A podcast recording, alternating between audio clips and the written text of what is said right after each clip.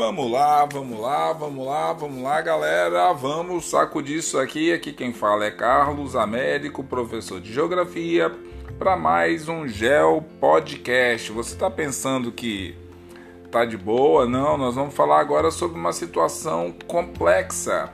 Países emergentes. Caracoles, Carlos, mas para que que você vai ter que entrar nisso daí? Já vou falando.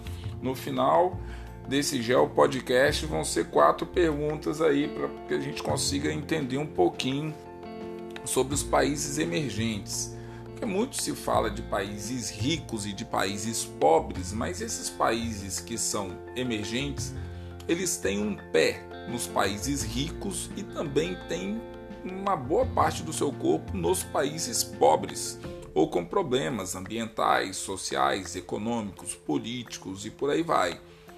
Então é importante você dar uma olhadinha nesses países com um certo carinho. Agradecendo aí a galera aí, tem mais de 2.200 áudios aí que já escutaram da minha voz, figura, mas com um pouquinho de conhecimento geográfico, um pouco de tentativa de análise, sempre tentando fazer o seguinte com vocês: abrir a mente de vocês para que vocês pensem em geografia de um jeito diferente entendeu? Não ficar bitolado naquela coisa de que, opa, é isso daqui, calma. Eu sempre gosto de falar com o meu estudante, geografia é como se fosse uma lente de um óculos. Para quem precisa usar óculos aí sabe muito bem, se você tirar o óculos, eu uso óculos. Se eu tirar o meu óculos, eu fico cego. Então a geografia ela serve para que você consiga colocar exatamente a situação certa no lugar certo.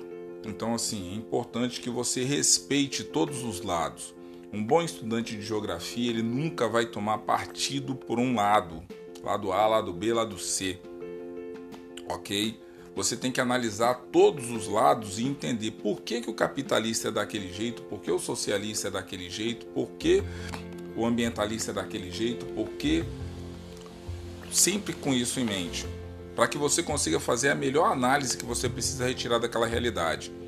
Isso não significa que você não tenha um posicionamento pessoal. Isso daí é seu e é digno. Mas enquanto você estiver trabalhando com geografia, é importante que você consiga ter isso daí. Imagina, por exemplo, se nós formos tratar aqui de um assunto como religião e dentro do processo de religião todo mundo falar que está certo. Quer dizer, não vai se chegar a nenhum tipo de situação. Então é importante que o aluno de geografia entenda o seguinte: por que aquela religião age daquele jeito? Por que aquela religião acontece num continente, aquela outra religião acontece no outro, para que ele consiga ter o que? Uma melhor análise da situação. Isso eu aprendi com a professora Celeste no curso de Etnologia e Etnografia do Brasil. Então, assim, você precisa, sempre que você precisar olhar para uma realidade, qualquer uma que seja, você tem que tentar ficar o mais próximo possível dessa realidade para que você consiga entender. Do ponto de vista dos países emergentes também. Vamos tentar chegar um pouquinho mais próximo desse grupo de países para que a gente consiga entender um pouco dessa realidade. Talvez fale um pouco da realidade dos países ou da realidade, porque boa parte da galera que está escutando meu podcast é aqui do Brasil, algo em torno de 80%. Mas aí nós temos quase 20% de pessoas que estão escutando em lugares mais distantes possíveis. Então, de repente, você faz parte de um desses países emergentes, ok? Então vamos lá. Pois bem, são países subdesenvolvidos, industrializados ou em fase de industrialização, apesar das vantagens oferecidas, como mercados consumidores e incentivos fiscais, esses países representam grandes riscos em virtude de constante estabilidade econômica e política, porém atraem muitas empresas, Pois bem, características dos países emergentes: economia e política estabilizada recentemente, mão de obra em grande quantidade e em processo de qualificação, geralmente nas escolas ou cursos técnicos, níveis de produção e exportação em crescimento, investimentos em setores de infraestrutura, produto interno bruto em crescimento ou PIB, índices sociais em processo de melhoria diminuição, embora lenta, das desigualdades sociais, inclusão digital, investimento de empresas estrangeiras nos diversos setores da economia. Tudo acontece no meu podcast, desde tosse até carro passando, moto, fogo de artifício, vão lá. Pois bem, vamos falar de um grupo de países aí emergentes. Nós vamos falar sobre os BRICS. BRICS, o que significa isso? B-R-I-C-S. BRICS vem da junção dos nomes dos países Brasil, Rússia, Índia, China e África do Sul. Então, olha só, Associação Comercial de Cooperação Mútua do Brasil, Rússia, Índia, China e África do Sul. O termo foi criado em mais ou menos no ano 2000, 2001 para designar os quatro principais países emergentes do mundo. Posteriormente, entrou a África do Sul, compôs o grupo acrescentando, no caso, a letra S de South África, ok? Então vamos lá. Qual a importância dos BRICS? Brasil, América do Sul, Rússia, Ásia, Índia, Ásia, China, Ásia, África do Sul no continente africano. Quer dizer, eles não fazem fronteiras. Mesmo não fazendo fronteiras, eles são que países importantes do ponto de vista de produção, distribuição de produtos e consumo. Então, os BRICS têm uma pegada de países emergentes. Fica só no BRICS? Claro que não. Vamos trabalhar mais uma siglazinha aí. MIST. M-I-S-T que significa MIST? Vamos lá? O motivo é a ascensão de outro grupo de países. Quais são esses países?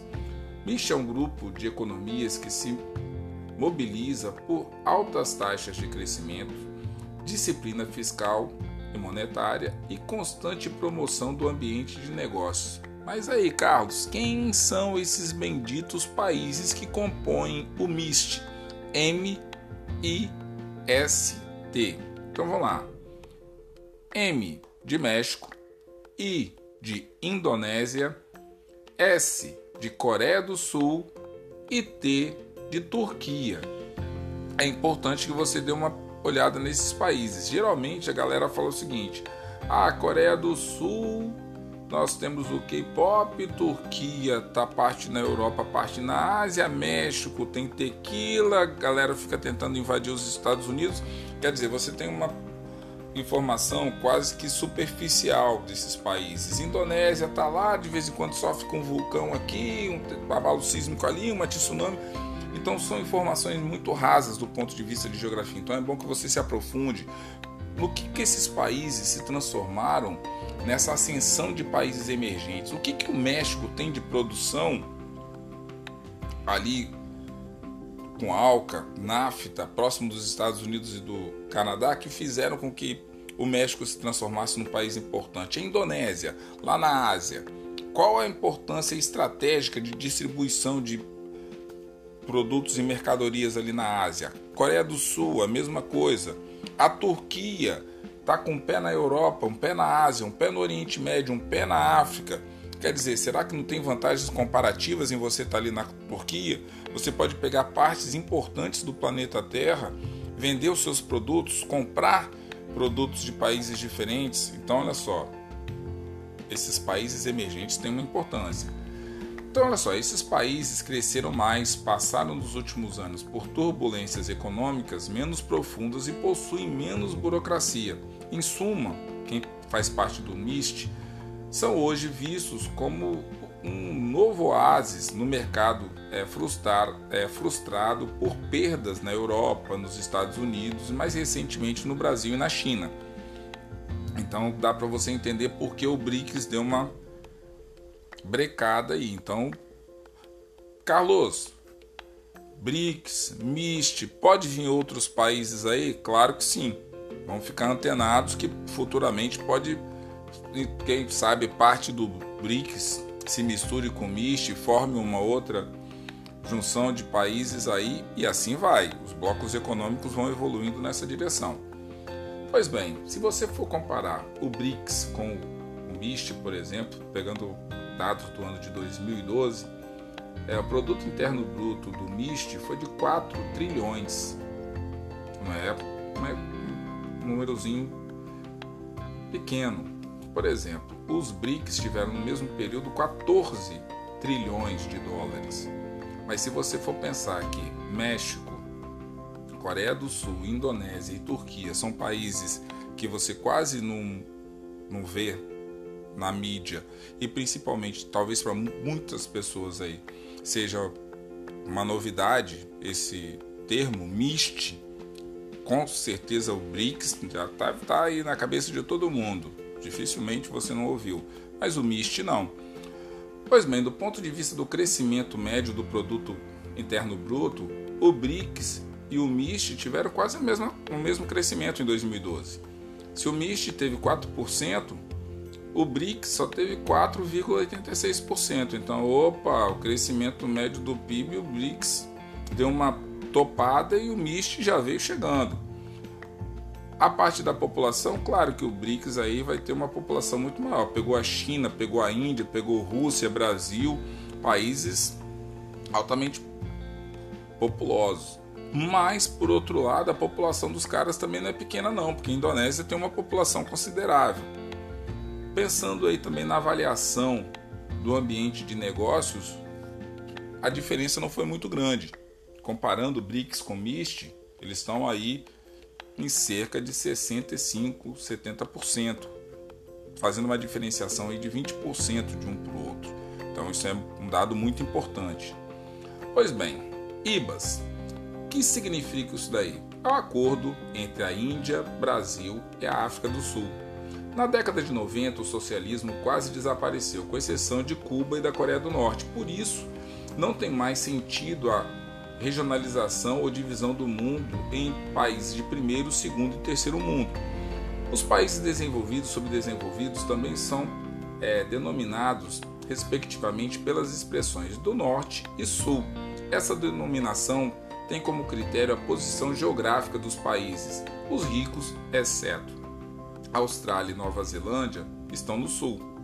Já os estão, no caso, no hemisfério norte, enquanto os subdesenvolvidos situam-se ao sul das nações desenvolvidas. Então vamos tentar restabelecer aí. Os países ricos, com exceção de Nova Zelândia e Austrália, estão no, que estão no sul, fazem parte dos países ricos que estão no norte, e toda a galera do hemisfério sul, excetuando no caso Austrália e Nova Zelândia, você tem como países ricos.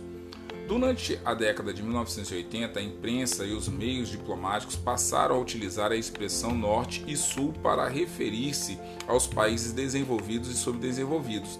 Essa expressão é, tem como base a posição geográfica dos países, embora em relação à linha do Equador, é, conflito leste-oeste saiu de cena e surgiu uma outra divisão ou polarização, no caso norte-sul. Então vamos lá. A polarização norte-sul. Durante é, imensas regiões com níveis de desenvolvimento diferentes, com condições socioeconômicas diferentes, essa denominação tem como critério a posição geográfica dos países. Os países ricos ficaram no norte e os países pobres no sul com exceção de Austrália e Nova Zelândia, sempre ressaltando. Predominância então que dos países desenvolvidos no hemisfério norte. Claro que toda regra tem lá seus pontos, mas vamos levar isso aí a grosso modo. Embora atualmente existam países desenvolvidos no sul, essa classificação parece de maior aceitação, o Norte e o Sul foram def é, definidos com base nas condições econômicas e sociais, devido ao fato de a maioria dos países desenvolvidos encontrarem-se na parte norte do nosso planeta.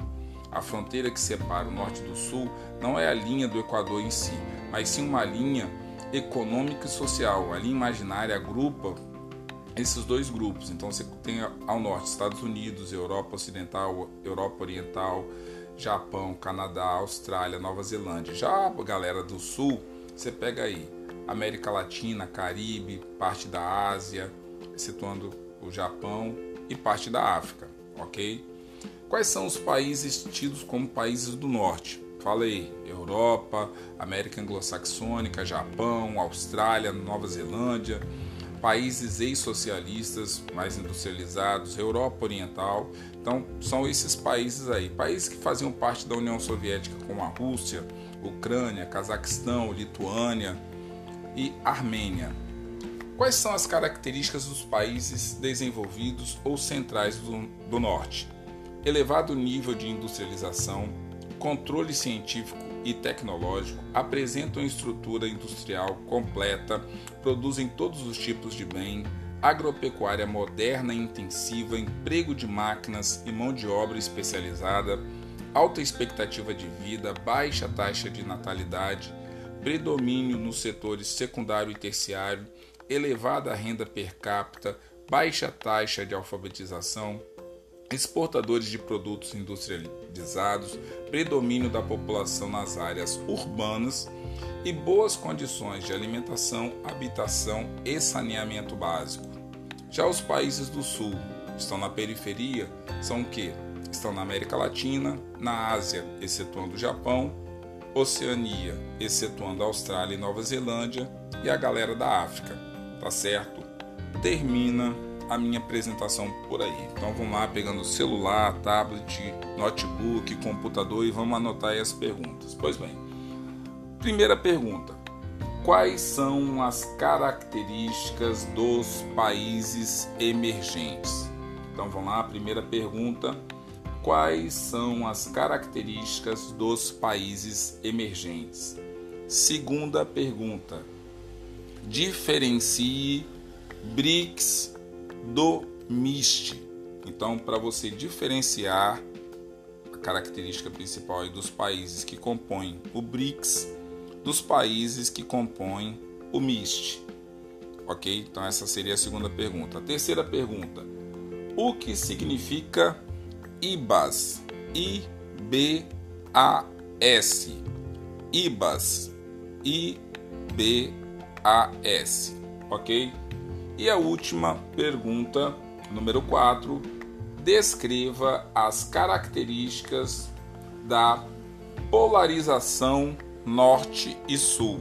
Então, a quarta e última pergunta, descreva as características da polarização norte e sul. Tá certo, galera? Um forte abraço. Espero que vocês tenham gostado do podcast de hoje e a gente vai ficando por aqui, tá certo? Desejando a todo mundo aí um bom estudo. Se vocês estão no Brasil, um abraço caloroso. Se vocês estão em qualquer lugar do planeta Terra, um abraço caloroso também. Estou muito feliz aí por conta desse essa parceria aí de educação, tá certo? Forte abraço para todo mundo, um queijo, um beijo, um cheiro e vamos indo, vamos que vamos, vamos sobreviver a essa pandemia. Como diria Jackson 5, FOU, fui.